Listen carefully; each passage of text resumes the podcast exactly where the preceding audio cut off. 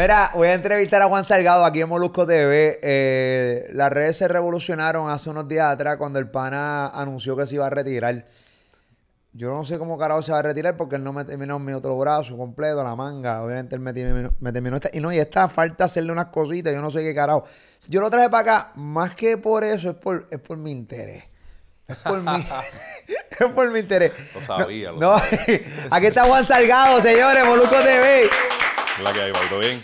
Un caballo, bien, bien, y tu papito. Se la que... Juan Todo bien. Salgado, hay mucha gente en otros países. Le voy a hacerle un brief de quién es, un, un resumen, un recap de quién es Juan Salgado. Eh, Juan Salgado es uno de los tatuadores más duros de Puerto Rico, si no el más duro de Puerto Rico.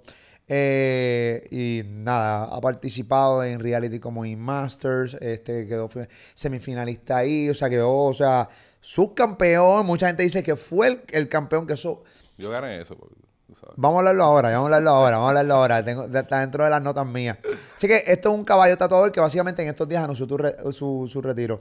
Juan, yo nunca he tenido, yo nos une una amistad eh, desde que yo cumplí 36, yo tenía 36 años cuando te conocí. Wow. Chamaquito. Bueno, cabrón, no, no tanto, hace, no te vale, cabrón, hace como 5 años nada más. Estaba vacilando, vacilando. 36 años, me acuerdo porque te mi cumpleaños nuevo 37. Sí, pero tú trataste de tatuarte conmigo hace como nueve años atrás, yo me acuerdo, por ahí. Así Te que- escribí un par de veces. Exacto. so, Era de- yo la era de relación los- se puede extender, podemos decir que empezó hace ocho años. ¿no? Sí, yo, yo, yo, yo era de los que te escribía, este, te escribí por Facebook, te escribí por Instagram, y no había manera. Y, y- quiero contar esto porque mucha gente puede pensar que porque yo soy el molusco, tengo Ah. muchos contactos y yo no, no tenía manera de cómo llegarte. Ella decía, diablo, como llegó este cabrón, yo quiero tratarme con él. Este, y no tengo. Y yo era de los que a veces decía, ah, este mamabicho, este canto de cabrón, ¿qué se cree? Entonces, ah, porque tatúa a Ricky Martin, porque tatúa a Daddy Yankee, porque te tatúa. ¿Entiendes lo que te estoy Claro, diciendo? claro. Pero cuando empecé a conocer tu mundo, eh, cómo se mueve eso. Entonces, pues me tuve que tragar mis palabras y lo estoy diciendo porque hay mucha gente que seguramente opinaba lo mismo que yo hace par de años atrás. Claro. Tú tienes ese problema todo el tiempo de que la gente te ataca porque no tienes tiempo de tatuarlos a ellos. Es que yo siento que se les hace difícil a ellos ponerse en mis zapatos. O sea, la, la gente se olvida que yo soy una persona. Y yo tatúo una persona diaria y no puedo tatuar todos los días. Porque Vas a tener yo que poner tu maceta a tatuar también. voy oíste. a tener que hacerme un clon. Me voy a tener que hacer un clon, sí. Ponle sí. par de deditos. eh, ah. Pero, pero básicamente ese ha sido el, el- el- el problema, bueno, no es un, para mí nunca es un problema, pero para, para las personas, ¿no? O sea, tienen que entender que yo soy una persona. Y imagínate tú, el día tiene 365, el, el año tiene 365 días, yo no puedo tatuar a 365 personas al año, porque yo tengo una vida también, ¿me entiendes? Tengo una familia, tengo todo. O sea, ¿Qué tan complejo es tatuar? Ok, porque yo quiero, yo quiero coger este espacio para que tú tengas la oportunidad, más que de eso hagarte, poder explicar en Arroyo Habichuela a los que van a tu cuenta de Instagram o a la mía cuando me ven tatuándome contigo. Ah, pero este tipo nunca tiene cita. Ah, pero esto y lo otro. Ah, la, la agenda de tres años. ¿Cómo es el proceso? O sea, ¿qué tan, primero, qué tan difícil es tatuar? Y, Claro. y, y, ¿sabes cómo es el proceso para que la gente logre entender que esto no es como ir a lavar un carro? Claro, pues mira, tatuar, yo he hecho casi todas las ramas del arte. Yo soy muralista, soy pintor, eh, fui escultor, he hecho hasta joyería. Y te puedo hablar claro y decirte que el, el tatuaje es el medio más difícil que yo he tratado hasta el momento. Como que me tomó, yo sigo aún, llevo 20 años haciéndolo y siento que aún lo estoy masterizando. Imagínate tú. ¿En Eh, serio? los murales, yo te puedo decir que ya del, del segundo mural en adelante ya yo tenía eso bastante mangado. Eh, la pintura, la manguera de chamaquito también, pero el tatuaje es bien complicado porque estás bregando con, literalmente tatuando un órgano, bro, está vivo, se está moviendo. Eh, hay tantos factores que influyen en la curación del tatuaje, en cómo quede, inclusive la, la vibra de las personas, tú sabes. La gente a veces no entiende que yo paso 7, 8, 9 horas todos los días con una persona. Eso es un, eso es un montón de tiempo. O sea, ni siquiera las parejas hoy en día pasan tanto tiempo juntos en un día. Gracias a realidad. Dios, gracias a Dios. La realidad. So, eh, eh, a- a- es bien drenante, es bien drenante por el factor que es persona y persona, social, ¿no? Un mural, pues estoy yo solo con la pared. Eh, un canvas, estoy yo con el canvas, no me está refutando, no se está moviendo, no, No está- no me ser- está opinando, Sí, tan sí. siquiera, ¿me Te entiendes? está dando instrucciones, el tipo no siendo tatuador o la nena no siendo tatuadora y de repente Pero amigo, ven acá, ven acá, nunca te has topado con alguien que realmente pi- empieza a criticar. Pero ven acá porque no lo haces así. O sea, a principio de mi carrera me topé con todas esas cosas. Ya cuando uno tiene una reputación, pues la gente va respetando ya. Pues, pues, todo lo que yo tengo que decirle, ¿no? Y todo mi input. Sino también. Pero como quiera los hay, brother. Sí, lo sigue habiendo y, y lamentablemente le tengo que decir a esas personas que son la- la- las peores piezas. Las mejores piezas las llevan los que se dejan llevar, la realidad. Ok. Porque, oye, yo nunca te voy a llevar por mal camino, ¿me entiendes? Yo siempre voy a buscar la, la manera correcta. Y si yo te estoy refutando algo es porque tú lo estás llevando a la manera incorrecta, básicamente. Eso no, no tiene nada que ver con ego, sino con el fin de que el tatuaje quede lo más cabrón Bueno, y, posible. por algo, y por algo ellos lucharon para un tatuarse contigo. Exacto. O sea, ¿cómo carajo tú te quieres tatuar con Juan Salgado y cuando te toca tatuarte con Juan Salgado, tú vas a cuestionar el arte de Juan Salgado? Pero es que no tiene ansiosa, sentido. Es ansiedad, bro. Hay gente ansiosa y, y sienten que tienen que controlar la situación y pues... Yo los entiendo y los sé manejar bastante bien, son muchos años. Y también tienes que eh, meterle como, o sea, tienes que hacer también el papel de psicólogo. Pues imagino que 100%. también te tocan casos como que empiecen a hablarte de la vida de ellos bien personal, pero porque siempre se, nosotros hemos hablado de cosas personales, Claro, pero uno llega hasta un límite. claro, Me claro. Imagino que te ha topado gente, tatuar gente 9, 10, 11 horas con alguien que te está hablando de cosas que tú dices, Dios, este cabrón me está Papi, contando. recién dejado. Papi, me dejé ayer de mi mujer de 15 años. Yo, uh, Dios mío, Me yo con esta situación ahora mismo. Eh. Pero pasa, bro. Y, y lo más cómico es que pasa a la inversa también. Te puedo ser honesto y decirte que muchas veces mis clientes han sido mis psicólogos. Así que es algo chévere. Y he aprendido muchísimo también.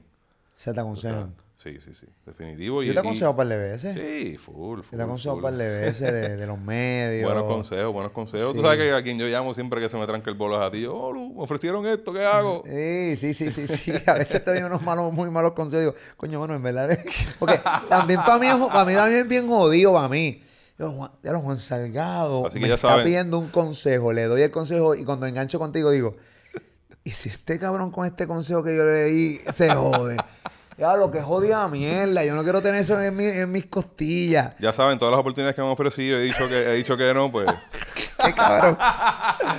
es Qué culpa cabrón. tuya. es culpa- A lo de Inmaster yo te dije que le metiera, cabrón. Sí, no, y le metimos, A lo de. Inmaster yo te dije que le metiera. Yo creo que fue una gran oportunidad para ti. Claro, claro. Yo creo que fue una... eh, y podemos hablar eh, de eso ahora mismo, de lo de Inmaster. 2018 fue un gran año para ti. Eh, y la gente tampoco sabe de que tú pierdes dinero estando en esos reality porque son meses que tú estás dejando de tatuar por estar en un 100%. reality para demostrar quién es el mejor. Eh, De hecho, la, la vez que fui Master fue, fue una bendición porque vino María. So, fue justo después de María. So, anyways, Puerto Rico no se podía estar. ah. Pero te voy a también decir, este, nadie, esto nadie lo sabe, se van a enterar ahora. Me volvieron a invitar en Master de nuevo. Para, van a hacer ahora un nuevo season, va a volver y me volvieron a invitar y pues lamentablemente pues tuve, tuve que declinar por lo que, por lo que estás hablando ahora mismo, ¿me entiendes? Ahora mismo no, no, no, lo ve, no lo vi como algo costo efectivo, además de que tengo demasiados proyectos corriendo en el momento que no puedo poner en pausa por eso. Pero te, te pagan, o sea, por estar en Inmaster. Mm, ellos te pagan suficiente para que pagues tu renta, o sea, es bien poco, solamente si ganas. Obviamente ellos te venden la reputación de estar en el reality. Exactamente. Ok. Y realmente lo Eso es. todo. Y, y, bro, a mí me funcionó. Pero fue porque yo llegué a la final.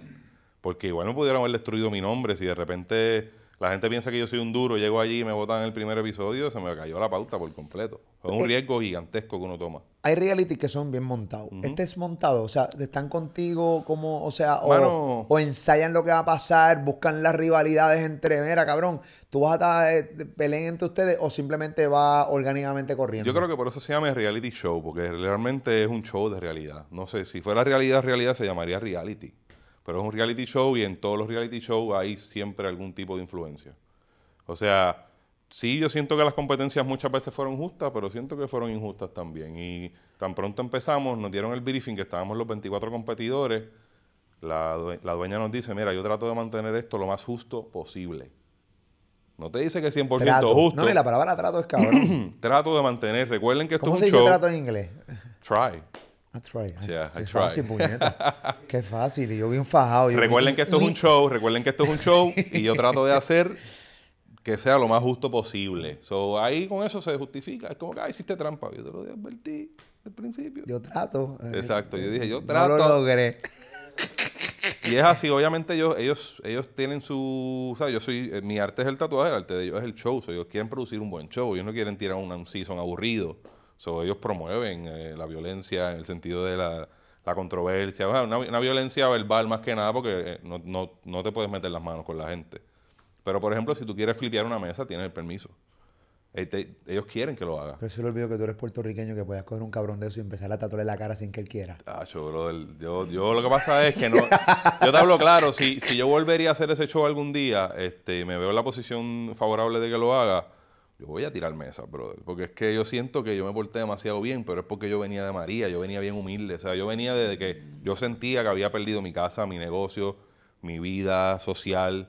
So, ya yo venía con una humildad que a mí no, era bien difícil afectarme. Pero venías en baja, pero un caso normal, ahora que conozco el show y ahora sé que el show hay que, hay que pelear, hay que ser un cabrón para que te den rating también, pues yo le sacaría el beneficio total ahora mismo. hay, hay, hay imágenes que tengo en mi, en mi, en mi mente um, donde sí te veía como cohibido muchas veces. Claro. Parece que los demás ya sabían a lo que iban o simplemente pues, estaban como más familiarizados con el reality show. Había gente que ya lo había hecho, compitiendo Pues, conmigo. entonces, pues eso se nota. Claro, Lo más porque tú crees ven- que es una competencia, tú crees que tú estás yendo a una competencia de tatuaje. Claro. Pero no, tú estás yendo a un show y tú estás peleando por la atención, más que nada. Tienes que ganar, tienes que comer culo, pero también tienes que, tienes que pelear y, dominar y meter cabra. Y a Dios le encanta esa mierda. Yo- pero pues yo lo descubrí tarde en el show. Ya como en el episodio 9, 10, dije, ah, ok, es que, ok, es que ellos quieren que yo- Ah, yo, sea un cabrón, ¿me entiendes? Pero igual tampoco me quería dañar la imagen.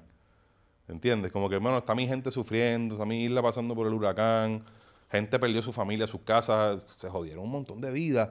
Y iba a ponerme yo ahora a hablar, a ponerme cabrón también y darle mal nombre a los boricuas.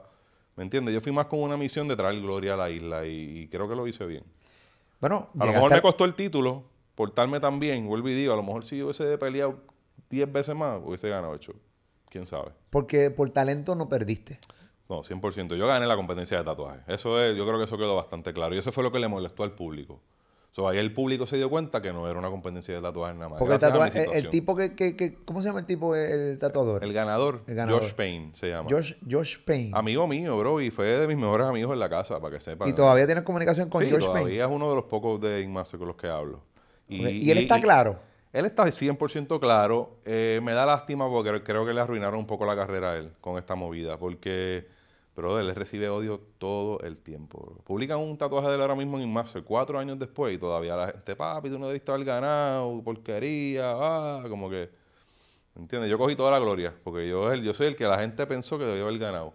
Y él va a ser toda la vida el que no debió haber ganado. Va, ponme en pantalla el tatuaje final eh, para hacer la comparativa y que el mismo público aquí en, en. YouTube decida realmente. Este fue el tatuaje final con el que obviamente está identificado cuál es el de Juan y está identificado cuál es el de George Payne.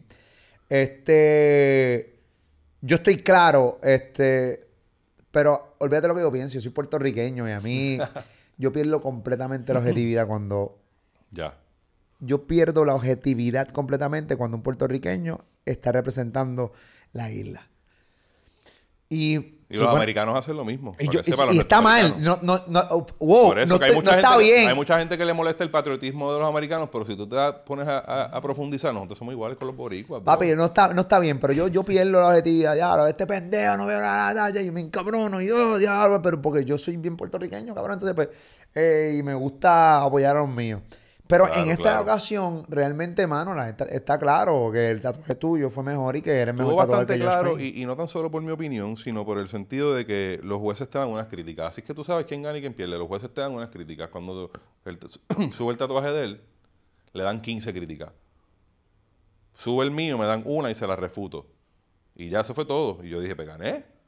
Y de repente. Pero era por voto. Era por voto o los jueces decidían. Era por. eh, fue bien extraño porque este fue uno de los primeros años en Inmaster que quitaron los votos online porque sabían que yo tenía a Molusco de pana.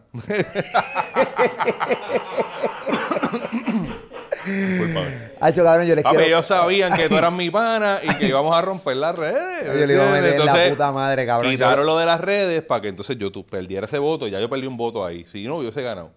Y los jueces nunca fue público. Yo nunca supe qué juez votó por mí, qué juez no votó por mí por primera vez. En todas las otras finales, los jueces decían, eh, Josh, eh, Juan, Josh, ah, pues ganó Josh. Pues ya sabemos que, pues 2 a 1, pues no. Ellos se reunieron así. Josh, eres el ganador. Y yo como que, ¿qué carajo pasó aquí, brother? Y al frente de mi familia, fue traumático. Fue un poquito... No, no, pero si tú pierdes porque realmente el pana está todo mejor que tú, aunque esté frente a tu familia, porque se joda, porque tú perdiste, porque no lo hiciste mejor que el pana. Pero si tú realmente lo hiciste mejor que el pana, hiciste una mejor pieza que el pana, pues entonces pues eh, está cabrón, ¿entiendes lo que te estoy diciendo? Eso fue lo que me dolió, bro, porque yo soy, yo soy buen perdedor. Don King estaba por el área o algo así, que Acho, papi, un parecía, cabrón. parecía, pero yo, yo estoy acostumbrado a eso porque yo soy un competidor. Yo llevo toda mi vida compitiendo, como tú sabes. Yo tengo más de 165 títulos internacionales. Imagínate los que he perdido. Esos son los que tengo, imagínate los que he perdido, ¿me entiendes? Yo, yo sé la que hay con las competencias. He perdido, he ganado y igualmente salgo pompeado. Pero esto fue injusto, Hay gente que cataloga... para mi entender. Sí, yo creo que sí. Yo creo que mucha gente está clara con eso. Yo creo que no hay mucha duda. Y obviamente también podemos respetar el hecho de que hay gente que piensa que George Payne ganó. Está bien, exacto. Eso y se le respeta. Eso se puede respetar porque también no, no todo el mundo tiene el mismo criterio. Exacto. Y lo más seguro, o el mismo gusto, y piensa que la pieza de él está más cabrona. No lo está. Pero hay que respetarlo. Hay que respetarlo porque el arte es así, bro. Hay que respetar tu mierda de opinión. Porque es una mierda de opinión porque el tuyo está más cabrón. Exacto. Eh, Hay gente que tú le preguntas y Anuel canta mejor que Pedro Capó, ¿me entiendes? Y Ah, se lo tienes que respetar. Coño, coño, bájale, cabrón, bájale, cabrón. O sea, son dos estilos distintos, cabrón. Uno es trap. estamos hablando de cantar. Sí, cantar, cabrón. Injusto, cabrón. Pero hay ya gente sabes que... no vas a tatuar a Anuel, ¿verdad que sí? No, está bien. No, no, oye. Pero estamos hablando de cantar, ¿me entiendes? No estamos hablando aquí de quién es número uno, quién tiene más seguidores, qué, qué música es más cool que otra. No. Eh, pues es lo mismo. Yo estaba jugando una categoría la cual yo dominé 100% y pues... soy yo, yo, yo pienso que una comparativa casi así, pero está bien. Much- mu- mucha gente pudo catalogar que, te- que, que no supiste perder y que en, en tu cuenta de Instagram lo daste a notar con muchos escritos, unos, unos escritos que hiciste. Sí. Obviamente dolido y toda la cosa. Todo el mundo canaliza sus pérdidas o sus frustraciones de distintas maneras. Claro. Cuando tú le das para atrás al tiempo, hoy en el 2022, tú ves cómo tú reaccionaste ante tu derrota en Ink Master. ¿Piensas que hoy lo hubieran manejado distinto? En, en algunas ocasiones, en algunas ocasiones, creo que me dejé llevar por el mindset del show también, porque lo que pasa es que esta gente te, te, te cogen el cerebro y te ponen a pelear. So, tú sales del show eh, crecido, peleando con todo el mundo, refutándole a todo el mundo, porque de- de ellos quieren que tú seas así. So, te O quedas sea, que con te ese chip, hasta, hasta la personalidad de la cambian. te la cambian, porque te quedas con eso, en un par de meses te quedas con eso y, Eso te pegas a pelear con los, los mismos compañeros, estás peleando por las redes con ellos para seguir continuando el hype. Este, y, y- y el, y el ruido, seguir haciendo ruido, pero vamos a seguir peleando. ya que- se meten en, su, en tu psiquis, cabrón, y te Así. descabronan. Así, brother. So, yo creo que si yo volvería para atrás, hubiese sido un poquito más, más graceful en, en- en aceptar mi derrota de una mejor manera. Con todo, hubiese dicho que no estaba de acuerdo. Pero muchas veces leyendo cosas así, digo, que ya lo mano, aquí me, ve- me veía bien, me escuchaba bien molido, es que lo estaba también. La Sí, realidad. No cuando no estamos yo soy humano, coño, ¿me entiendes? Sí, Como sí, que, bro. Sí, sí. Y, Brother, para que sepas, que mucha gente, para que sepas cómo yo cogí esa derrota. Yo perdí, yo compartí con ellos, celebramos y todo esa noche. Al otro día me levantó por la mañana y estuve una hora llorando en la ducha. ¿Entiendes? Llorando, brother, porque imagínate, son meses, siete meses trabajando un proyecto para que al final te lo... Te lo ¿Entiendes? Y fue fuerte tragarme eso, fue, fue complicado. O sea, eh, te digo, el día después fue, fue- Ahí fue cuando me cayó la realidad, en Las Vegas, en un hotel estaba en Las Vegas y... sales de. Ya. Ya, ya, ver- es que no. Posiblemente. Es fuerte, bro, es uno fuerte, es es que uno fuerte. uno- yo. Tú me lo dices y no lo entiendo porque no lo viví. Claro, claro. Y mucha gente seguramente te puede criticar, pero tampoco lo vivieron. ¿Quién carajo soy yo? ¿Quién carajo es la gente para poder decirte a ti por qué carajo lloraste una hora? ¿Quién carajo soy yo? ¿Quién carajo es la gente para decir por qué reaccionaste como reaccionaste? Claro. Posiblemente yo, y mirándote a la cara, y si no, la gente quiere honestidad de parte de Molusco, yo se los dije 2020, en el 2022 vengo honesto full. Aunque realmente sea incómodo muchas veces para la persona que está entrevistando. Yo realmente, incluso creo que te lo comenté, dije, cabrón, tienes que bajarle ya, porque ya perdiste. La vida Sí, sí, sí, continúa. sí. Eh, también estaba tratando de expandir, eh, eh, estirar el chicle un poco, ¿me entiendes? Porque también Ah. uno, uno también es, tú sabes, uno también le gusta moverse en las redes y uno sabe que el ruido funciona y pues obviamente fue un sacrificio bien grande, mano, ya que no gané, coño. Ya que no, y no fue que, ah, Perdiste, ¿no, papi? Es que me tumbaron 100 mil pesos. ¿Me entiendes? Esos 100 mil pesos me tocaban a mí, de repente cero. Sí, y son De 100 a cero. Y de que te los dejaste de ganar porque dejaste de trabajar. Exactamente. Porque posiblemente tú dices lo de huracán marista, perfecto. Sí, pero, yo tenía trabajo en. Miami, en donde sea. Tú te podías radicar en Miami un par de meses, lo que Puerto Rico regresaba para atrás y se recuperaba un poco. y tatuabas allá. También estaba siendo solidario con el pueblo, brother, porque ellos, ellos estaban igual de dolidos que yo. Entonces, pues quise ser solidario con mi crowd, ¿me entiendes? Yo estaba, bro, yo, eh, en verdad el amor que yo recibí de Puerto Rico es, el- es lo, lo mejor. O sea, una cosa, yo no me esperaba una cosa así. Yo sé que me... Dicen que uno no es profeta en su tierra, lo dicen, ¿verdad? Pero en esa época me sentí que era profeta en mi tierra, bro. Me, recibían como un héroe. Yo, yo me acuerdo cuando yo llegué de la final y todo eso, me fui a Chinchorreal, fue lo primero que hice. En todos los chinchorros me recibieron, bro. Así me tiraban fotos con los bebés. Te digo una cosa, un amor, pero increíble. Yo creo que fue que, que ellos sintieron esa injusticia, ¿me entiendes? Y, la sintieron conmigo. O de repente yo no puedo decir, no, mira, mi gente, olvídense de eso, yo perdí. ¿Entiendes? Porque yo también tengo que decir, "Papi, ustedes tienen razón, vamos, ¿me entiendes? Puerto Rico. Eso es una mezcla de todo, solidaridad, estirar el chicle un poco, hacer más ruido, pero definitivamente hubiese sido un poquito más caballero, y especialmente con mi competidor, con Josh Payne, porque de verdad lo traté como mierda, y es una realidad. Y se lo dijiste luego en privado. Sí, lo hemos hablado mil veces. Sí, sí, sí, sí. Y, este- y Él de es- un cabrón, o sea, un tipo, el tipo es un cabrón, él es, él es, es mi pana, pero un tipo straight up, y te manda para el carajo ahora mismo, y ya, ¿sabes que Tampoco es que es un changuito, pues. Él lo pudo aguantar. Está cabrón la, la, la, la cantidad de cosas que tú me acabas de contar aquí de ese reality que casi nadie sabía. O sea, o sea Acho, to- brother. to- todo, todo el proceso, todo. Y hablo de Inmaster porque o sea, aunque fue en el 2018, tú nunca habías hablado de esto con nadie. No, no, Yo creo que nunca son todas, la- las, todas las, otras cosas. Bueno, en el 2018 tampoco es que. Te digo, en en Netflix ahora pusieron Inmaster. Van por el Season 4. Eh, empezaron con el 1 y el 2. Ahora van por el 3 y el 4. Y asumo que llegarán al 10 en algún momento. Solo me dio con verlo de nuevo. Estaba viendo la final del, del Season 4. Y, papi, yo vi a los competidores y vi el estrés y el trauma que yo estaba viendo en ellos. Y eso fue lo que me hizo decidir no volver. Yo, dije, yo vi ese show y dije, nada, nada, yo no voy a pasar un año más desintoxicándome de, de esta presión. Sorry. Ya yo pasé por eso, sobreviví, salimos bien. Mi, mi marca salió bien, mi nombre salió ileso, básicamente. No me, sea, no, no perdí, ¿me entiendes? Y dije, nada, chacho, ¿Qué ganaste? ¿cómo que, que gané? O sea, ¿qué ganaste? O sea, vi- o- Pues, eh. ¿a, a qué, a qué tiempo después viste los frutos de estar en A- Inmaster? al momento, brother, al momento me, me gané el respaldo de mi pueblo, brother. Eso para mí fue lo, lo, lo mejor de todo.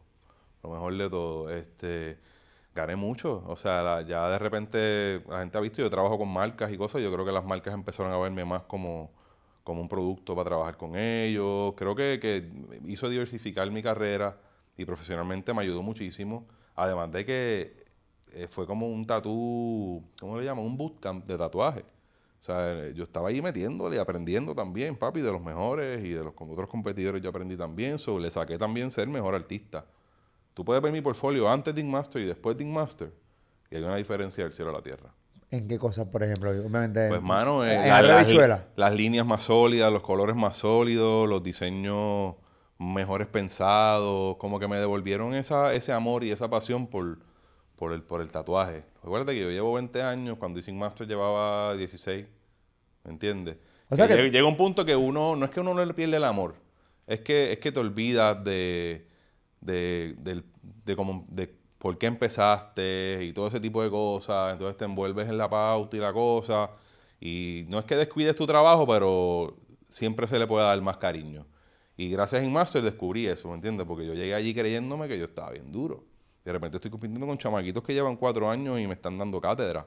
Y yo, anda para el carajo, espérate, espérate, espérate. Tengo que virar para atrás. Tengo que volver a dibujar, vamos a meterle. Ahora es que eso me dio ese refresh. Ese refresh. Qué duro que- está eso. Y bueno, me encanta. En verdad, en verdad, no lo volvería a hacer. Si volviera el pasado, lo volvería a hacer de nuevo. Sabiendo que no voy a ganar de, de- de todo lo que le saqué, ¿me entiendes?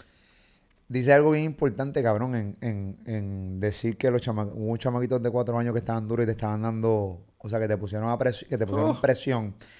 Y es porque tú mismo acabas de a- admitir aquí que de repente cuando empezaste a hacerte famoso, de repente uno se empieza como a vivir la película, el faranduleo. Te pones cómodo. Te pones cómodo. Y de repente, como la pieza que vas a hacer va a estar cabrona, pero como que de repente dice, ya yo estoy cabrón, como que dice, ya tú trazaste una línea y no quieres seguir evolucionando. Exacto. Porque ya estás cómodo y piensas que no hay más evolución después de donde llegaste. Eso está bien cabrón lo que tú acabas de decir. cabrón, bro. De verdad, fue, fue un momento de epifanía cabrón y fue, brother, lo- me puso súper humilde de, de una, de una, ¿me entiendes? ¿Se te llegaron a subir la chuleta en algún momento dado en tu carrera? Se puede decir que sí, yo creo que eso le pasa a todo el mundo, es parte, es parte de la evolución. Y de Chuleta y es de el Guillego. Exacto. el- es- exacto. Eh, Como yo siempre, yo siempre digo a la gente, como que, mano, está bien que la gente se crea que tú eres el duro, pero no te lo creas tú. ¿Me entiendes? So, yo dejo que todo el mundo se lo crea. La gente, ah, pues tú eres el duro, pues está bien, pues cool y gracias. Pero yo nunca me lo creo. Yo todos los- soy estudiante todos los días, ahora mismo, y... Pero hay una... Al principio de mi carrera, a lo mejor me, me, me, me- junté con personas que alimentaban ese ego de una manera negativa y pues eso tiene que pasarte. O sea, en tu, cuando tú estás haciéndote famoso o lo que sea, te tiene que pasar para que puedas bajarle de ahí. Si no te pasa eso, a lo mejor pues nunca vas a ser humilde. Tiene lo que haber ese momento. Es lo mejor que le puede pasar a uno. A todo yo creo que a todos nos ha pasado. A mí me pasó. Claro. Cogí mis cantazos en las encuestas de radio este, y te aterrizan. Eh, y obviamente, pap, dicen, ah, ok, chévere. Yo cuando me encabrono, pam, pam, y pam, volvemos, ok, chévere. Y uno coge sus pescosas. ¿Por qué? Porque te das cuenta que realmente eres un ser humano, cabrón, y, y eres, eres completamente vulnerable. Eso está, eso está perfectamente bien, bro. Vulnerable, cabrón, te puedes joder en cualquier momento. Y para que sepas, tú lo acabas de decir. O sea, no nos podemos vivir la película. Mañana viene otro chamaquito bien cabrón Así y mismo, se cagó en la madre de Molusco. Por eso, yo, por eso es que yo no y paro de viene otro trabajar. chamaquito bien cabrón y se cagó en su madre Juan Papi, por eso yo no paro de trabajar, brother. Yo le sigo metiendo y nunca me la creo ni me la creeré. La realidad. Ok, háblame de esta pendeja. Master, me encantó hablar de Master, cabrón. Sentía que quería hablar hace tiempo de esta pendeja dentro de mi subconsciente y no me dado ni cuenta. Y estoy tan familiarizado con esa pendeja porque lo viví contigo, cabrón. Yo te ayudé. y Claro, dale, claro. cabrón, es Juan Salgado. Me acuerdo. Me, Antes, me- durante y después. Sí, ahí. estuve ahí contigo, cabrón. Estuve ahí contigo. Ahí full. Obviamente me tatuaste, cabrón.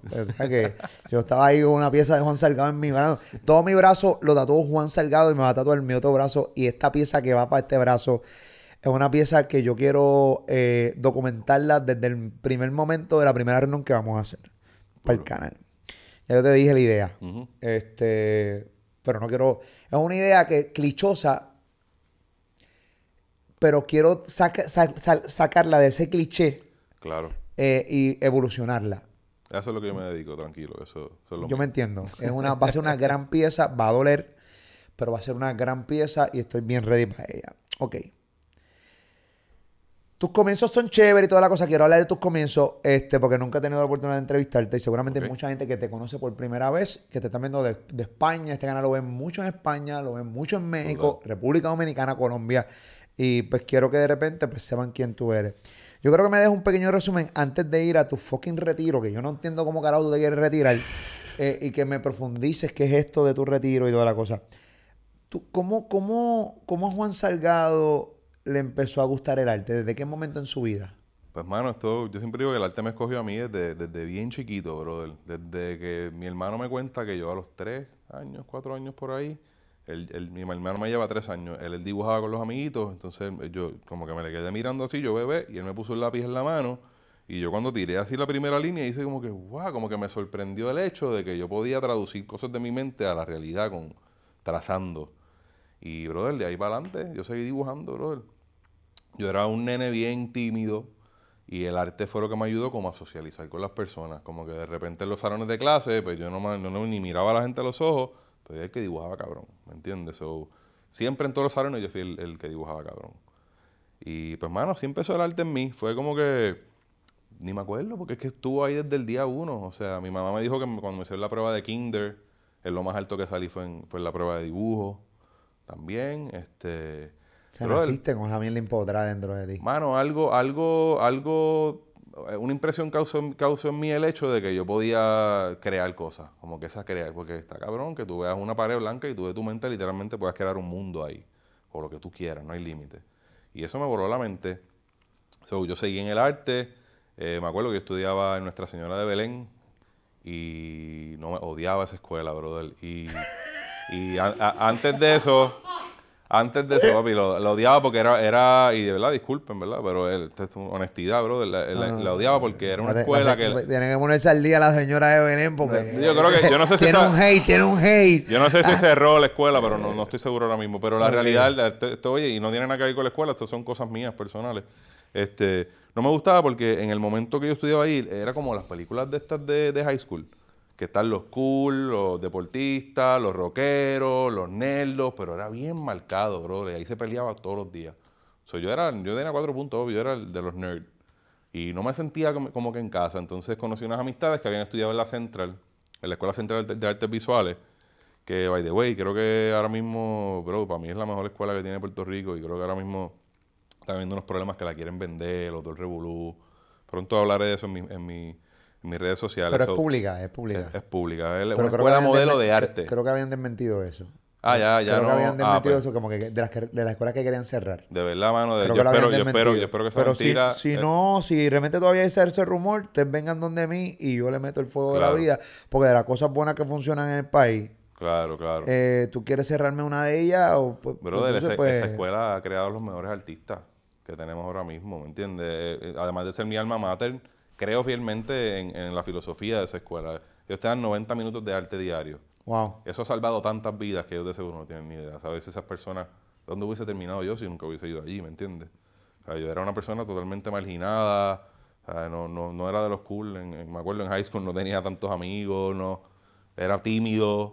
Este, so, eh, eh, mi, mi hermano tiene unas amistades que eran artistas y me hablaron de la central. Y yo mismo en noveno grado decidí salirme del colegio e irme para allá. O sea, que, que eso está raro, que una persona en noveno grado diga, no, no, no, yo no quiero estar aquí. Me voy. Me cambié para central y ahí fue que se me abrió el horizonte de arte. Hablaste con tus papás. Eh, no que Claro, no, hablé con mi mamá y todo. Me- mi mamá me llevó eh, y, y, bueno, saqué 92, me acuerdo, en el examen de entrada que era de dibujo. Este, dibujo, entre otras cosas. Y, brother, me cambió la vida. Entré ahí y de repente en esa escuela, tú sabes que en las otras escuelas, pues si tú no eres el capitán del equipo de baloncesto o algo así, pues, pues no eres cool, ¿me entiendes? Pues allá, si no eras un duro en arte, no eras cool. Y ahí fue como que, ya, lo, este es mi sitio, brother. Y, mano, por ahí seguí. Obviamente en esa escuela conocí otros artistas. Eh, me empecé a, adentrar mucho en el mundo del metal, del, del punk, la, la música rock. Y obviamente, pues todos los que cantan esa banda tienen tatuajes. So, ahí fue que yo empecé a ver de repente a Ozzy Osbourne, a esta gente así, a, a, este, a, todo- a todos estos cantantes de, de todas estas bandas este, de rock, que en verdad yo casi ni rock escucho ahora mismo, pero en aquel momento sí. Y pues hubo ese vínculo en mi mente quizás como del arte y, veía el tatuaje como arte. Y, mano, yo me acuerdo que en high school yo me dibujaba siempre en la piel y todo eso. Y, bueno, por ahí seguí. Eh, de repente empecé a hacer cuadros, empecé a vender en galería y todo eso. Y mientras hacía eso me estaba tatuando. Yo me tatuaba. O sea, ya yo era cliente. Y me acuerdo a los 20 años de edad, yo estaba en mi casa allí, tirado, haciendo nada. Y me toca la puerta a alguien y es un vecino mío que yo no veía hace... Pero era panita de infancia, de eso que nos escapábamos al río a fumar cigarrillos y todo eso, chamaquitos. Este, y tiramos huevos en Halloween y... Pues él se fue de Puerto Rico, de chamaquito. O sea que no eras tan nerd nada, cabrón, porque los nerds Bueno, no pero en el, ba- en el barrio una cosa, ¿me entiendes? La escuela es otra. Nerd en la escuela, este, Ah, titerito Hacía mis de maldades, noche. en hacía la mis mal- hacía mis maldades, hacía mis maldades. Ok. Pues nada, me toca la puerta este alguien, de repente lo abro y es el pana que no veo hace 500 mil años, bro, con pelo largo, todo tatuado, el chamaco, ya, tú tienes tatuaje, yo también, que es la que hay. Y me dice, "Ay, yo estoy tatuando en Boston. Y yo, de verdad, ¿y trajiste tus máquinas? Y me dice, sí, las tengo ahí, yo, papi, tráelas ahora mismo. Me trajo las máquinas, las- él me enseñó a setearlas, me tatué yo mismo el tobillo, pero eso fue hace 20 años y nunca paré hasta ahora. ¿Me entiendes? Como que los primeros tres meses Tú mismo tat- te tatuaste el tobillo. La primera ¿Qué vez- hiciste, caballito? Este, que tengo una media larga. Sí, era media... Esa estrella. Pero sí yo digo que esta es la estrella que empezó la revolución. Ok. ¿Me entiendes? Porque es literalmente una estrella roja, que es la estrella de la revolución. Y pues, desde este tatuaje nunca paré. O sea, empecé a tatuar todos los días. Empecé a tatuar en mi casa los primeros tres meses. Después una tienda en Bayamón me ofreció trabajo. Este, el 167 ya no existe, se llamaba Tatuarte. Y, mano, ahí fue que me empecé, me empecé a poner duro. De repente me di cuenta que en el tatuaje, que si yo hacía el mejor trabajo posible con todas las piezas que yo hiciera, no importa lo que me pagaran, pues eso me iba me iba a traer fruto. Y tuve esa filosofía, me recuerdo el primer tatuaje, el primer trofeo que me gané fue cuando llevaba nueve meses tatuando. Y por ahí seguí. Vi, vi como esa ventana, tuve ese momento de epifanía de que me encontré algo, un campo del arte que todavía no estaba completamente explorado. ¿No te gustaría encontrar a la primera persona que tatuaste, observarle la pieza que le hiciste? Pues, mano, me lo encontré, no hace, no hace- me lo encontré hace, hace par de añitos atrás y, mano, no se ve tan mal, honestamente. Pero ¿no te gustaría como arreglarla? hacer un- o sea, Ah, esa misma eso, pieza. Eso es un clásico, eso no se puede arreglar ya. ¿No? Yo, yo no me lo arreglaría. Eso vale así. Yo creo que eso vale así como está. Este fue el primer tatuaje Papi, que hizo puede Juan roncar Salgado. por ahí, exacto. Y el, la chamaco, y el chamaco lo tiene ahí, ¿dónde lo tiene? ¿Dónde se tatuó? En la pierna, aquí. Este, y me acuerdo que estaba bien nervioso. cuando tatuarte de mí mismo, pues qué carajo, no, es uno mismo. Pero cuando es otra persona, es como que. Me acuerdo que pegar esa primera puntada asusta porque tú sabes que tú vas a tocar algo que no se va a borrar. ¿Me entiendes? Si la cagaste, la cagaste. So, hacho sí, mano, me acuerdo. ¿Cuánto, Todavía tengo esos nervios, pero no, no tan, no tanto. cuánto, cuánto tiempo antes de tatuar la primera persona? ¿Cuánto tiempo antes ya tú, o sea, tú te habías tatuado cuántas veces? ¿Solamente esa estrella? Eso fue en la misma semana, bro. Te digo, yo no paré, bro. No fue que yo probé. Porque tatuar hay que tener cuidado porque si tú de repente aprietas la máquina eso un poquito más puedes traspasar la piel. No, no, no, no, no. ¿No? Bueno, si tienes, sí. Por eso tuve la dicha de que tenía el amigo mío que ya sabía bregar con la máquina y que me ayudó con eso. A lo mejor si te dan una máquina a ti que nunca has prendido una y le, le metes fuete completo, te puede hacer un golpe, pero llegar a la vena y eso. No. No, no, no. Eso Pero- está, muy, está muy- demasiado profundo, brother. Ok, pero... La si- aguja no traspasa la piel, acuérdate. La, la piel tiene siete capas y se queda en medio, como entre la tercera y la cuarta por ahí. Ok, ok, ok. pero- Nunca traspasa. Si traspasa, tra- esa es, para mí siempre ha sido esa curiosidad. O sea, a mí los tatuajes... Las venas están más lejos de lo que tú crees, es lo que pasa. Y yo eso lo tengo que explicar a todos los clientes porque todo el mundo piensa lo mismo. Mira, pero, Es que no sabemos, pero aquí hay venas. Y yo, papi, tranquilo, que esto no hay break en el mundo, ¿me entiendes? Tienes que buscar un bisturí, sacarte layer de carne, layer de grasa. Entonces, ¿me entiendes? Sí, o sea, me- Está mucho más lejos de lo que se ve a plena vista. es que, es que entra curiosidad porque tú dices, puñetes, que a mí, me, a mí me gustan los tatuajes de siempre. Yo como tenía veintipico de años, dije que nunca me iba a tatuar en mi vida. Y me- ya a los treinta y pico entró la manía, coño, quiero tatuar, quiero algo distinto, este, quiero hacerme algo. Uno se aburre, ¿no? De verse la- Claro, claro. Y dije, pap, y, y, y me tatué. Incluso ahora que rebajé, que el tatuaje se ve más cabrón, porque la realidad cuando tú, cuando tú eres gordo, gordo, gordo, gordote, este, que no está nada malo ser gordote, yo soy gordo todo el tiempo. Y me considero todavía del corrido de los gordos, full. Una barriga todavía cabrona, bien estira. Bueno, whatever. Pero ahora es que el tatuaje se ve chévere, ¿entiendes? Porque coge más formita, la gente se da... Cabrón, Exacto. ahora a mí me preguntan más por mi tatuaje porque, mira, mi- mira esto, porque rebajé que antes. Antes mi tatuaje quedaba desapercibido contigo que tengo la manga entera que me tatué aquí bien cabrón por aquí abajo que me, dolió- me dolió Eso, bien duro. eso suele pasar porque la piel, acuérdate que estaba estirada. So, al tú rebajar, se achica y los colores se ponen más densos. Me imagino que te has dado cuenta que se ve más, el gris Se ve más más oscuro, gris. un poquito más oscuro y se ve como un tatuaje. Antes se A mí ve me encanta cuando mis clientes rebajan un poco, bro, porque el- ahí es que el tatuaje se setea. tatuaje perfecto. te parece una camisa rota.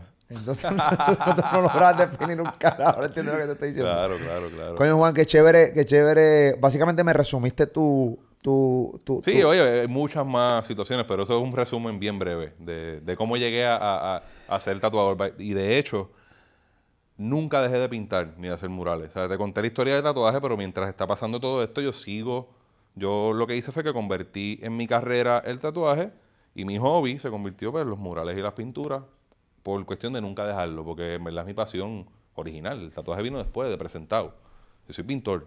Exacto, Yo soy un pintor. Yo soy artista. O sea, duro. Eh, el peor tatuaje que tú has hecho. Ya, lo mano.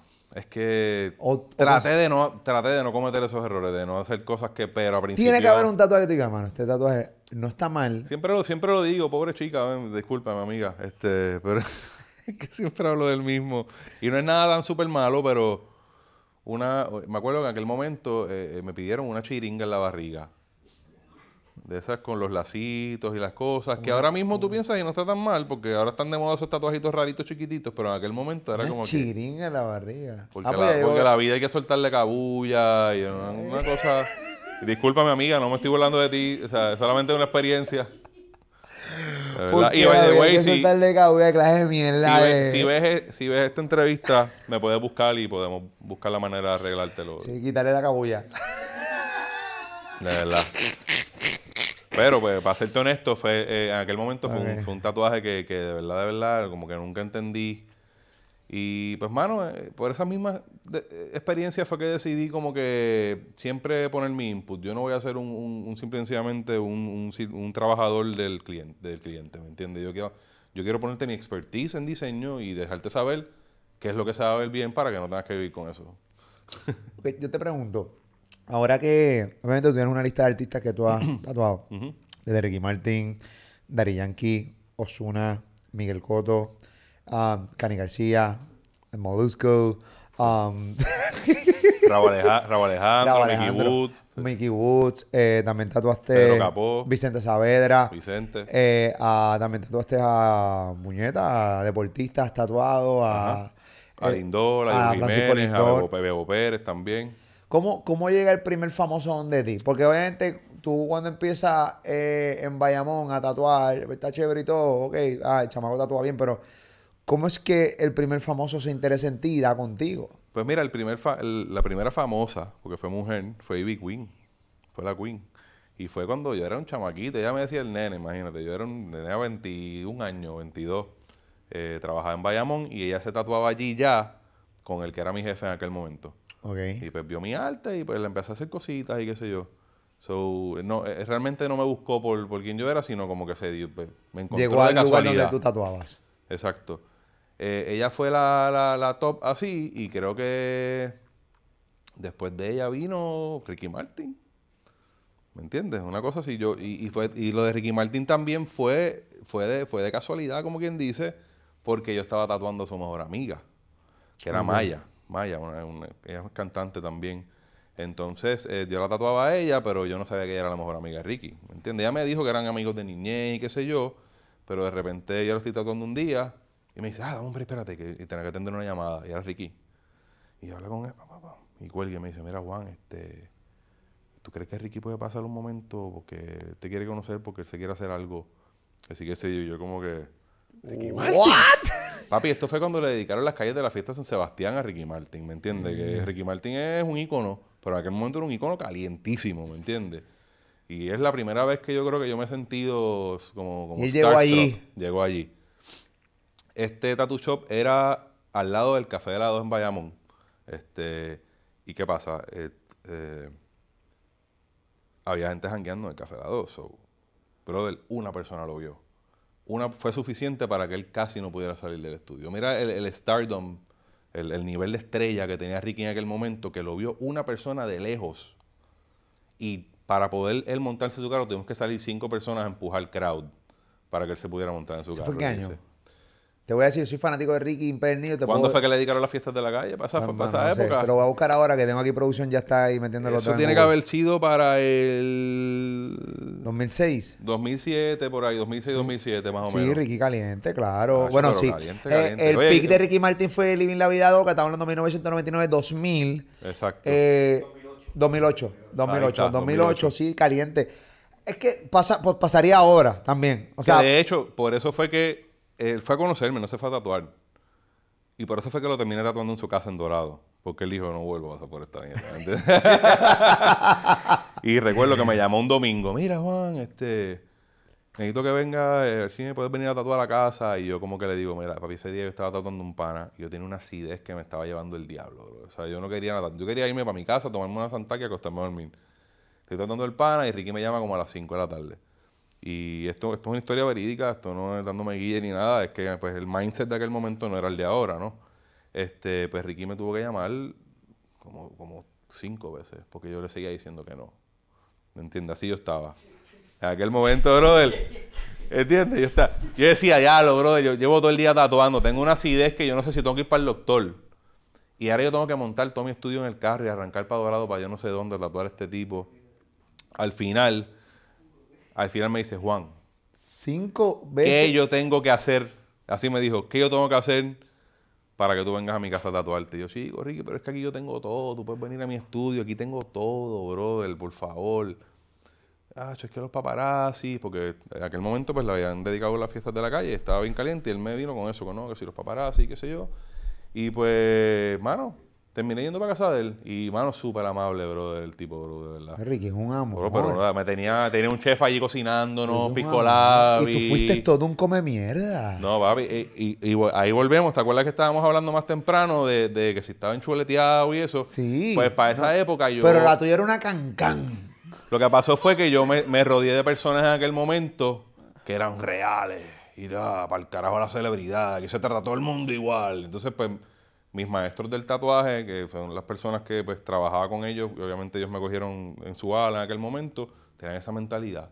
So, yo, yo era rebelde, papi. Yo era ponco, yo ni vestía ni bien, ni nada, no me importaba nada. Tú puedes ser quien fuera, y son son seis meses de espera, me tienes que esperar los seis meses, papito. ¿Me Aunque sea? Ricky Martin. Aunque fuera Ricky Martin. Yo estaba así en ese momento, ¿me entiendes? Ignorante 100% porque perdí, además de oportunidades, perdí mucho dinero, ¿me entiendes? No es hasta después que yo caigo en tiempo y, y, y, pues tuve asesores que me explicaron como que mejores maneras de... Sí, y ahí es que sale el, siste- el sistema de, de citas VIP. Definitivo. Exacto. Que ahí es que yo caigo en Ahí el sistema VIP, pero Que, by the way, quiero aclarar que el, el- el servicio VIP que, que yo ofrecía, pues obviamente es un costo mucho más alto del, del normal, porque obviamente está, como quien dice, es como lo comparativo al Express Pass de, de cuando vas a Universal Studios. Tú puedes comprar la taquilla regular y hacer la fila de dos horas, o puedes comprar el Express Pass y hacer la fila de 15 minutos. exacto. Es el mismo concepto porque la realidad del caso es que al yo estar buqueado por tanto tiempo, muchas, perdonas- muchas personas eh, pierden la oportunidad de tatuarse conmigo, este, de, por ejemplo, de- del, del ámbito, o, o gente que tiene la gente comprometida, hay gente que simplemente no pueden, ¿me entiendes? Hay estrellas que por tours, por cosas, pues no pueden hacer la fila, pues se le ofrece, se le ofrece este, este servicio, ¿me entiendes? So, a- a- te digo, a- ahí fue que yo entendí como que, ok, este, hay oportunidades que no se pueden perder. Sí, lamentablemente. Y, y- y no, hay por- y la no porque dice- seas estrella. Hay- momentos en la vida que dice, qué huele bicho fui. Claro. Qué y, bicho fui y quiero aclarar que no es un servicio que se le da a las estrellas por, ma- por lambonería. Eso no, no funciona Sí, pero así. es que aquí tú has tenido Es gente que no son servicio- artistas en el área VIP, o sea que tampoco... Es un servicio que tiene un costo, es un servicio que tiene un costo y pues da la casualidad que las estrellas también, muchos de ellos pues son bien pudientes y pueden pagarlo, pero además de estrellas, yo tuvo muchos dueños de negocios, mucho manejador, mucha gente que, mucha gente, eh, abogados, doctores, cirujanos, pero pues la gente obviamente lo que ve, que por eso es que posiblemente tus medios son bien successful, es porque ellos ven una estrella y rápido tienen toda la atención, ¿me entiendes? Definitivamente.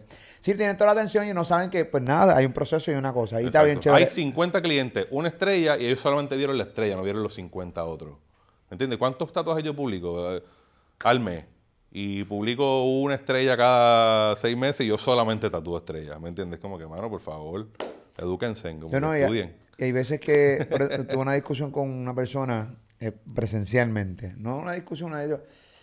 Eso mismo, no, que mano, que Juan, mano, está cabrón, ay, ey, da, y, me, y me dijo esto, y con respeto te lo voy a decir lo que me dijo. Y total, él no es el mejor, va aquí para acá. Y digo, bueno, y si no es el mejor, ¿por qué tú te encojonas tanto porque no te puedes tatuar con él? Es que... Si no es el mejor, ¿por qué puñeta tú te encojonas? Porque tú no sacas una cita con el que tú entiendes que es el mejor. Porque el mejor para. Esto del mejor es bien relativo. Porque para mí, lo más seguro, el mejor actor es este actor y para ti es otro. Claro. Pero no es porque para mí este tipo es malo también. O sea, algo que no entiendo. Y es como esta pendeja de como yo no puedo llegar, entonces lo voy a joder. Que pasa mucho en Puerto Rico. Pero todo el te digo, yo nunca he dicho que soy el mejor tampoco, Molo, y tampoco me considero el mejor. Hay muchos colegas que admiro muchísimo. Hay muchos colegas que son mejores que yo en, en ciertas otras disciplinas. ¿Me entiendes? Yo voy a decir esto. Pero tienen que respetar que si, mi, que si, que si, el, si el corillo, el público, los seguidores me quieren ver ahí porque se empeñan en bajar. Oye, dejan a las personas ser. Tú tienes tu mejor, pues ellos tienen a su mejor, ya. Déjenlo ser. Yo, yo tengo que decir esto porque es- tengo que ser justo contigo. Yo recuerdo que cuando te ibas a... Estaban buscando para, para tatuar a mi esposa, Ajá. que mi esposa se quería hacer una- unas, unas cosas, unas líneas, unas cosas. Juan Salgado le dijo a mi esposa, tú sabes que yo te lo puedo hacer, pero fulano de tal es una bestia en esto. Claro. Ese es el expertise. Yo te lo puedo hacer, me va a quedar. Claro, yo- así que a ese nivel tú has evolucionado, que tú puedes ya a estas alturas del juego admitir que hay otra persona que eh, en ese tipo de tatuajes puedes tener un, o sea, puedes ser mejor que tú. Claro. Y está chévere, porque no hay Super nada malo cool, en brother. eso, super brother. cool. Y Eso- nos ayudamos mutuamente porque vuelvo y te digo, hay para todo, brother, la realidad. Hay para todo. De hecho, yo en mi trabajo, en mi estudio tengo nueve artistas que trabajan para mí, ¿me entiendes? ¿Sabes? Como que... Y cu- cuánta gente yo no les recomiendo a todos ellos. ¿No? Y de, ¿Me entiendes? Y, de, y de tu, de tu estudio hay mu- muchos artistas que han salido de ahí y que hoy tienen sus estudios, son grandes Y artistas. seguimos siendo super panas, ¿me entiendes? ¿Sabes? No, Pero es un orgullo para ti que haya salido de ahí. Seguramente te encojonas al principio que se fue, lo que sea. Pero cuando tú de repente Mano, lo ves evolucionar, Quizás, ¿o no? quizás antes, ¿no? Quizás antes me molestaba, pero ignorancia, vuelvo y digo, ya uno aprende en la vida y uno entiende que cada cual tiene su, su camino y hay que respetárselo, brother. Así de simple. Vamos a hablar de tu retiro. Hay un post que se fue viral y que básicamente fue la causa de que yo quería que vinieras para acá. Eh, y fíjate, corriendo la entrevista me, me doy cuenta que hace mucho tiempo quería entrevistarte. Claro. Honestamente fui y, y pensaba que te había entrevistado y es que fuiste a la mega de emisora, en programa de radio. Obviamente hay, hay muy poco tiempo. Era eh, de Master lo que hablábamos ahí. Sí, más Master. Y yo en aquel momento tampoco había, yo tenía mi canal de YouTube. Claro. O sea, no, no tenía esta, este, esta plataforma donde literalmente puedo hablar el tiempo que me sea los cojones. Importa un carajo, el tiempo que sea, va, el canal mío, con que tú no lo quieras ver, para mí es suficiente. Y yo, sí, tú eres diplomático, pues yo mando a la gente para el carajo, me importa un carajo. nada. Pero sale este post, cumples 40 años, cierras tu calendario, le especulamos que es un futuro, es un, un retiro. ¿Qué pasó aquí? Pues mira, eh, como te mencioné más temprano, yo me conocen por mis tatuajes, pero pues yo hago muchos otros proyectos. Este, yo soy muralista, soy pintor, soy diseñador, este, diseño para marcas, diseño este, carátulas de discos, entre otros proyectos. Y la realidad del caso es que yo estoy lleno por dos años, Moru. Y ya era hora de cerrar ese booking, ¿me entiendes? Porque al estar lleno dos años, me pierdo también la oportunidad de poder trabajar en esos otros proyectos que quiero. So, necesito hacer espacio en mi agenda, la realidad, este, y quiero aclarar que pues este retiro es indefinido. Eso significa que en cualquier momento, sea, eh, yo puedo anunciar que cuando la agenda se baje un poco, pues puedo, ¿verdad? Volver, volver a abrirla, pero como no, como no les puedo asegurar eso. O sea, no, no lo puedo asegurar, pues lo dejo indefinidamente. Todo depende de lo que tenga el futuro para mí, de, de qué tan efectivos sean los otros proyectos que estoy trabajando. Este, porque, bro, llevo 20 años y el, y el tatuaje es algo bien fuerte para la espalda, para el cuello, para, para todo, bro, para el tiempo. O sea, estamos hablando que no, no tienes tiempo para básicamente nada. O sea, estás todo el día tatuando. Este, so, lo que va a cambiar en sí, o sea, yo sí voy a seguir tatuando. Lo que va a cambiar ahora es la manera en la cual tú haces una cita conmigo. ¿Y cómo va a ser ahora hacer una cita contigo? Pues, mano, este, como todo el mundo sabe, pues el mundo está evolucionando ¿no? en, en- en- en muchas cosas. Y ahora mismo estoy explorando lo que es el campo de los NFTs. No sé si está, si sabes lo que es eso o lo has escuchado. Sí, sí, arte digital y siempre tiene un... Y de repente, sé lo que no es NFT, lo hablo. Nosotros tenemos aquí un podcast que se llama Zona Cripto, Ya. donde hablamos de criptomonedas, eh, los bitcoins, de todas Pues, las pues, criptomonedas. NF- NFT básicamente es más un concepto de venta que, que- que el arte. El arte se usa y se vende como NFT para, para darte el ejemplo de lo que es un NFT. So, básicamente voy a crear una comunidad ahora. Este, todo va a empezar con una colección de 5.000 NFTs que voy a estar eh, soltando ya pronto, eh, a finales de este mes, eh, a finales de febrero. Y es básicamente, vamos a ponerlo de esta manera, van a haber 5.000 tickets, los cuales este, tú puedes adquirir y con ese tickets vas a tener unas utilidades. Entonces, esas utilidades, la primera de todas es que vas a ser parte de la comunidad. Al ser parte de la comunidad, vas a ser elegible para tatuajes que voy a estar rifando. Este, voy a estar rifando todo tipo de arte, pero van a haber una rifa al mes, ¿no? So, con esto le quiero dar la oportunidad a las personas que se puedan tatuar conmigo. ¿Me entiendes lo que te quiero decir? So, tú compras, tú compras, es, es un poco eh, difícil de entender este concepto. Bueno, el concepto de pero los básicamente, NFT en ajá. general es difícil de entenderlo. No lo vas a entender al menos que seas un nerd Claro. eh, de la primera. Pendiente Eh, a mis eh, redes porque voy a estar haciendo unos videos instruccionales que van a estar saliendo próximamente, donde voy a explicar más a fondo todo esto que quizás no van a entender aquí que estoy hablando con, con Molusco. No, pero eh, eh, a le explícalo. Y, y Claro. tu Instagram es Juan underscore Salgado. Juan underscore Salgado, este, van a poder entrar ahí en el link eh, cliquean el link para que entonces puedan ir dejando sus datos y les puedan ir llegando toda la información mientras todo esto vaya pasando. Pero para ponértelo corto, va a ser una colección de 5.000 NFTs. Este, son, se va a llamar el, el Tattoos Calls Society. So, vamos a hacer una sociedad, básicamente la sociedad de las calaveras tatuadas. So, tú compras, son 5.000 calaveras, todas son diferentes, todas son únicas. Este, esa calavera te puede funcionar para ser parte de la comunidad. Al ser parte de la comunidad, tan pronto yo vuelvo a abrir mi, mi, mi, mi calendario, se te asegura que vas a entrar al waiting list. No te aseguro una cita porque obviamente no sabemos cuánta cantidad de personas vaya a entrar, pero te aseguro que por lo menos te vamos a avisar tan pronto se abra, se abra el, el libro de citas para que tengas uh, este primer pick. ¿Me entiendes? Además de eso, vamos a hacer rifas todos los meses. Además de eso, lo mejor de todo es que funciona para reventa. O sea, si tú compras este ticket y tú no te quieres tatuar y conoces a otra persona que se quiera tatuar, pues se puede revender al precio que quieras. O sea, estamos hablando que si se van sold out, todos los precios empiezan a subir. So, funciona tanto para mí como para el, el- el que va a tener la pieza Sí, también. porque lo bueno de los NFT que obviamente eh, las piezas son este, limitadas. Claro. Son en una pieza de colección, son 5000 Exactamente. eh, o 50 o 30, la que tú, la que el artista decida eh, eh, tirar. En este caso, diablo, va a funcionar cabrón. Porque Y chequéate esto. ¿Te acuerdas que vendí la, en 32 mil dólares el primer NFT? El segundo NFT lo vendí en 5.500. Para que sepan. el primero en 32 En mil. 32 mil dólares. El, el que fue, ¿te acuerdas que hicimos sí, la, la noticia? Este, el segundo lo vendí en Mucho lío, 5.500. mucho que fue- lío ahí con, e- Sí, con pero esa oye, pues. Allá papi, tienen que ponerse las pilas, es lo que les voy a decir. Este, Salió el vintage salgado. Perdí hasta lo que te iba a decir. Este, no, no, que, que cómo funciona. Pues mira, 32 mil dólares el primero, el segundo lo vendí en 5.500, que fue un dibujo digital. Este, y estos van a estar a un precio súper módico, porque estos empiezan en 200 dólares. So, literalmente todo el mundo puede comprar uno. Brutal. ¿Entiendes? Por los 100 dólares vas a tener la oportunidad de ganarte un tatuaje, un impreso, una pintura, un dibujo. Vamos a estar haciendo rifas todos los meses de eh, cosas de arte. Esto es una comunidad artística, es una comunidad de arte. Eso es para los que aman a la, a- a cual vas a pertenecer. y aman tus piezas.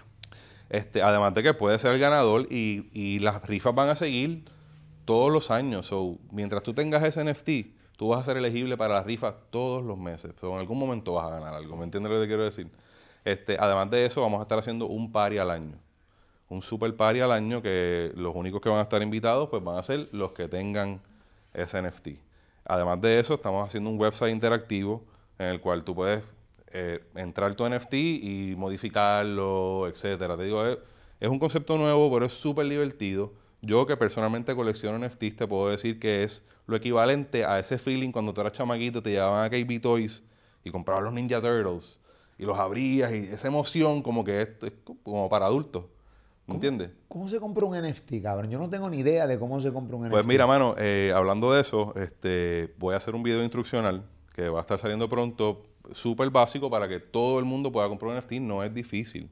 Este, necesitas un wallet, necesitas saber, aunque sea, Ah, yo- porque se, se compra con, con criptomonedas. o sea, es con criptomonedas, es con Ethereum ahora mismo. No, Este, yo tengo creo mi que están, aquí, están yo bregando tengo mi para que Oye, yo fuera- estoy adelante, cabrón. Yo tengo mi wallet, yo tengo. SafePal, tengo. Pues este, mira, este, si tienes, esta un, mierda. si tienes un, un Trust Wallet o un Coinbase y, y tienes un MetaMask, que es, es el otro wallet que tienes que bajar, pues ya, es, es tan fácil como, obviamente tienes que tener Ethereum para poder pagar lo- lo- los fees este, de poder entrar este, eh, a comprar tus NFTs y todo, pero en verdad, en verdad es súper simple, es súper simple y si tienes un, celular lo puedes hacer realmente. No es difícil, lo que pasa es que es un concepto nuevo. Y como todo concepto nuevo se ve difícil de lejos, pero una vez entras es muy fácil y se van a dar cuenta. Cuando vean el, el video que, que voy a publicar, va- lo van a Yo entender. estoy bien lejos de ser un nerd como tú. Yo tengo muchos amigos nerds. Yo no soy nerd tampoco y tengo muchos amigos nerds. No, no, no, pero, no, no, pero espérate, te voy a decir una cosa. Y se lo dijo un amigo mío que era nerd, que me confesó que era nerd cuando chamaquito. Me dice, yo, yo le digo a todos los nerds que están mirando esta entrevista, le digo, hoy de adulto, tú te das cuenta que ser nerd era un gran beneficio. es Porque la era de los nerds. bichos que te relajaban. Hay muchos que sí, uno que otro, así como yo, que, que- que- que se superó. Pero la gran mayoría se jodieron. Porque eh, ser- a mí, te digo una cosa, ser nerd, cabrón, es súper cool.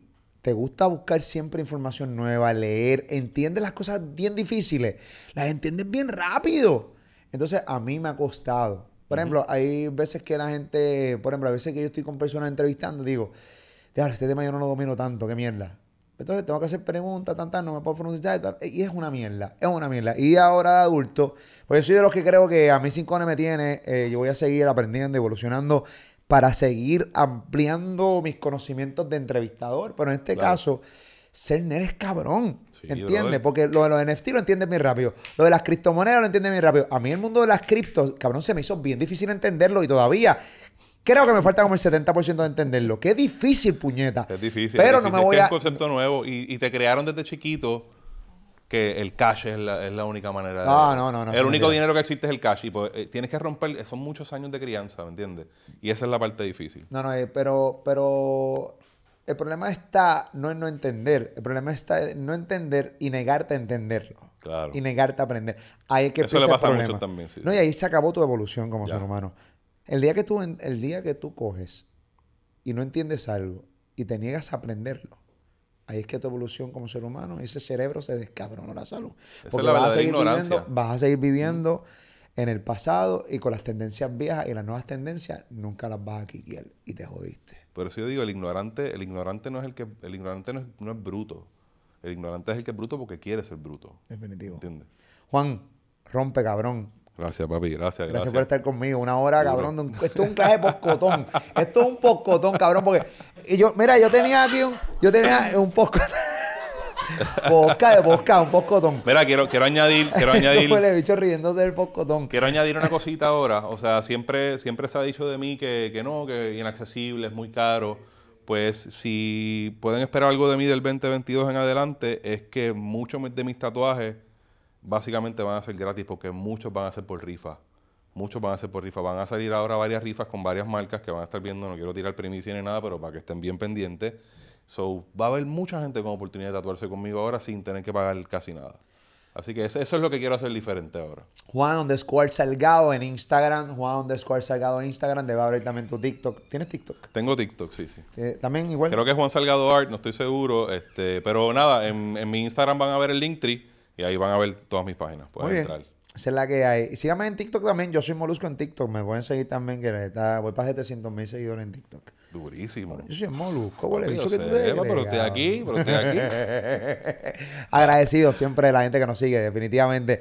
Juan, cabrón, rompe con los, los NFT. Me, parece, me, me parece que es justo. Me parece que. Es chévere, brother, y es nuevo y se lo van a tripear. Y, mano, mi trabajo ahora mismo es educarlo.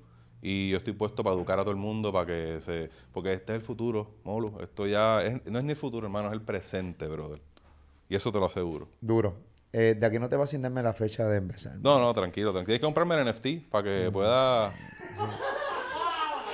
Mira, bájame este, esta entrevista, bájame la de YouTube, cabrón, bájame la de YouTube. Juan Salgado, puñeta. Gracias, La bestia. FR. Papi, te quiero. Abrazos, es la que gracias, Papi. Y a ustedes también los quiero mucho. Gracias por siempre estar con nosotros acá en Molusco TV de San Juan, Puerto Rico para el mundo. Ya tú sabes, duro, te veo ahorita.